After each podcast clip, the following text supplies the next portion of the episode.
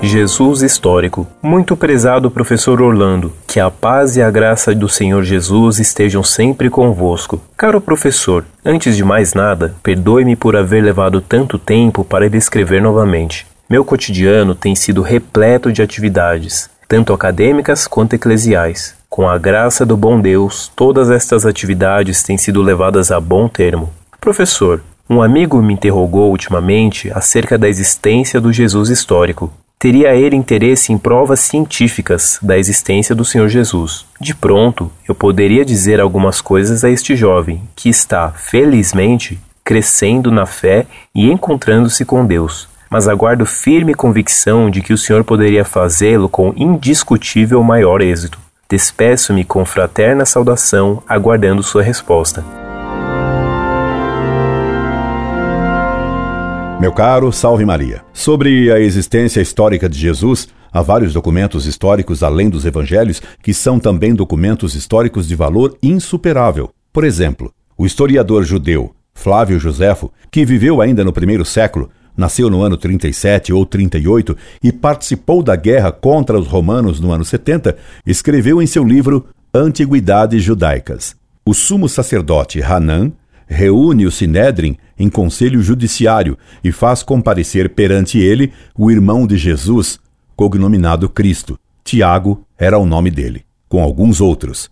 Flávio Josefo, Antiguidades Judaicas, 20, página 1, Apude Suma Católica contra o Sem Deus. Dirigida por Ivan Kologrivov, editora José Olimpo, Rio de Janeiro, 1939, página 254. E mais adiante, no mesmo livro, escreveu Flávio Josefo. Foi naquele tempo, por ocasião da sublevação contra Pilatos, que queria servir-se do tesouro do templo para aduzir a Jerusalém a água de um manancial longínquo, que apareceu Jesus, homem sábio, se é que, falando dele, podemos usar esse termo, homem pois ele fez coisas maravilhosas, e para os que aceitam a verdade com prazer, foi um mestre. Atraiu a si muitos judeus, e também muitos gregos.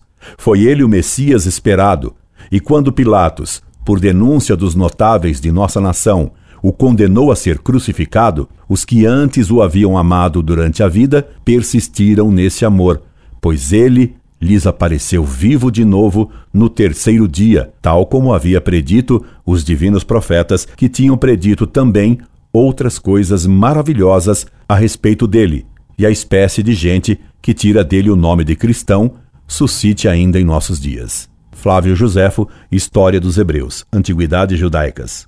Tácito, historiador romano, também fala de Jesus.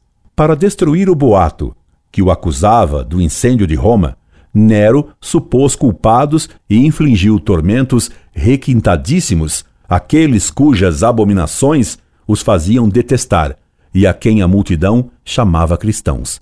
Este nome lhes vem de Cristo, que, sob o principado de Tibério, o procurador Pôncio Pilatos entregara ao suplício. Reprimida incontinente, essa detestável superstição reporta de novo, não mais somente na Judéia, onde nascera o mal, mas anda em Roma, para onde tudo quanto há de horroroso e de vergonhoso no mundo aflui e acha numerosa clientela.